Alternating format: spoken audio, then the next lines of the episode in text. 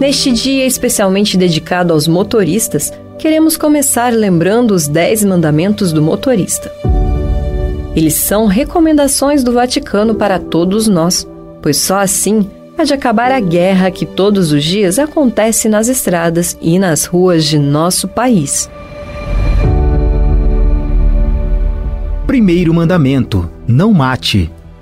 Segundo mandamento: a rua deve ser para você um meio de comunhão com as pessoas e não uma arma mortal. Terceiro mandamento: cortesia, correção e prudência vão ajudá-lo a lidar com eventos imprevistos. Quarto mandamento: seja cordial e ajude o próximo em sua necessidade, especialmente as vítimas de acidentes. Quinto mandamento: os carros não devem ser para você uma expressão de poder e dominação ou uma ocasião para o pecado. Sexto mandamento: convença de maneira cordial os jovens e os não jovens a não dirigir quando não estejam em condições aptas a fazê-lo. Sétimo mandamento: ajude as famílias dos acidentados. Oitavo mandamento: reúna motoristas culpados e suas vítimas em um momento apropriado, para que eles possam passar pela experiência libertadora do perdão. Nono mandamento: na rua, proteja a parte mais vulnerável. Décimo mandamento: sinta-se responsável para com o próximo. Embalados por esse sentimento de responsabilidade e com o compromisso de fazer a nossa parte para que haja mais paz no trânsito, rezemos agora por todos os motoristas e condutores. Quem nos ajuda a rezar é Dom José Carlos Chakorowski. Senhor, para dirigir um carro é preciso estudar, conhecer as leis e os sinais de trânsito. É preciso muito treino de direção e atenção. É preciso se arriscar, mas confiar sempre. Senhor, percebo que o carro da vida também é assim. Tudo depende da habilidade do motorista mas é necessário descobrir as leis e sinais que orientam este veículo. É preciso saber onde se pretende chegar. Senhor, preciso do óleo da tua bondade, da gasolina do teu amor, da água viva do teu coração de Pai para que meu carro funcione bem. Fazei que meu volante, a oração, esteja bem firme, bem seguro e que nunca venha a perder a direção numa curva perigosa. Ensina-me a obedecer aos teus sinais em minha vida. Dai-me calma nas curvas, prudência ao ultrapassar, paciência nos sinais e muita atenção nos trevos perigosos. Senhor, não me deixes estacionar nos lugares proibidos. Não permitas que eu seja um veículo estacionado no caminho de quem quer prosseguir a sua viagem. Que eu jamais ande na contramão causando acidentes ou morte de outros irmãos. Senhor, só vós sois o técnico por excelência que me ensina a bem conduzir o carro da minha vida. Nesta grande viagem, fazei que eu seja, Senhor, um farol a iluminar os que comigo trilham o caminho do céu Guardai-me, protegei-me quando a luz alta dos que passam por mim cegam os meus olhos. Garanta o freio do meu carro nos precipícios, a marcha segura e certa nos trechos íngremes.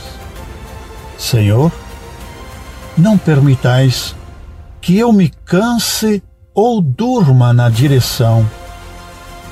Conservai a minha esperança e os meus olhos fixos na meta onde devo chegar. Senhor, seja comigo o condutor do meu carro e o companheiro inseparável da minha viagem. Amém.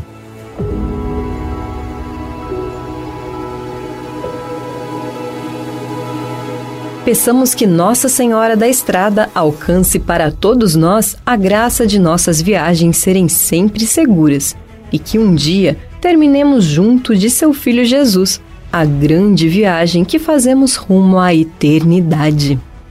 Uma das mais belas orações dedicadas a Nossa Senhora da Estrada foi escrita pelo Papa Pio XII no ano de 1957 Rezemos. Ó doce Maria, nossa Mãe Celeste, seguia dos nossos passos nas estradas muitas vezes pedregosas de nossa vida. E quando esta chegar ao seu fim, sê para nós porta do céu e mostra-nos o fruto bendito de teu ventre Jesus. Amém.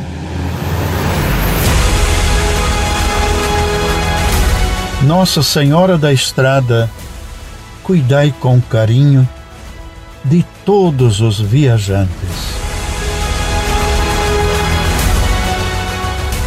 Eu sou Dom José Carlos Chakorowski, eu sou atualmente o bispo diocesano em Caraguatatuba, diocese que fica no litoral norte aqui do estado de São Paulo. Quero agora deixar aqui a minha saudação a todos os caminhoneiros, motoristas de caminhão, de ônibus, de aplicativo, aos motociclistas, taxistas, todos os que estão ligados ao transporte. Minha saudação, minha homenagem ao Dia do Motorista. No meu início de ministério sacerdotal, depois de ter sido missionário por alguns anos na África, voltei e meus superiores pediram em 1988 que eu assumisse um trabalho que para mim foi muito bonito e marcou muito a minha vida missionária. Fui trabalhar nas estradas do Brasil, juntamente com o padre Mário Litewka, um missionário polonês da Congregação da Missão dos Padres Lazaristas de São Vicente de Paulo, eh, congregação da qual também eu sou eh, membro. Fomos trabalhar nas estradas, dirigindo um caminhão capela que ficou muito conhecido pelas estradas do Brasil. Foi um trabalho belíssimo que eu fiz. Quando passava e visitava os postos pela rodovia Dutra, eu parava no Santuário de Aparecida, como gostam de fazer os caminhoneiros, e lá oferecer o trabalho, as viagens e a família.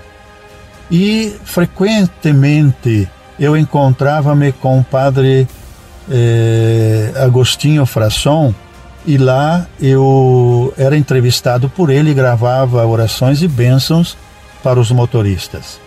E fiquei neste trabalho abençoado eh, durante oito anos, quando fui novamente chamado pelos meus superiores a trabalhar como missionário, agora junto com as Filhas da Caridade na Amazônia. E algum tempo depois, o Papa Bento XVI me nomeia bispo auxiliar para São Luís do Maranhão. E em 2013, o Papa Francisco me nomeia para ser bispo diocesano em Caraguatatuba. Estou aí feliz porque estou muito próximo da, do Santuário de Aparecida, onde com frequência posso estar para oferecer a, a minha oração, né, meus pedidos à Nossa Senhora, a nossa mãe. Então, que por intercessão de Nossa Senhora Aparecida, eh, Nosso Senhor abençoe cada motorista, cada irmão e irmã que está na estrada, que possa ir e vir sempre com segurança sem nunca sofrer um acidente e sempre estar honestamente ganhando o pão de cada dia. Para isto, eu peço que Deus vos guarde com muita saúde e segurança, e a vocês eu envio de coração a minha bênção, em nome do Pai, do Filho e do Espírito Santo. Amém. A estrada é longa, cheia de tropeços, toda sinuosa, plena de mistérios. Somos viajantes, sem saber para onde, nem se chegaremos. Temos esperança, o caminho lembra quem passou por ele gente como a gente que já foi pro céu. Eles já chegaram lá no infinito, podem ajudar-nos junto do Senhor. Não anda junto, ai, não anda certo, pois não vale a pena caminhar sem Deus.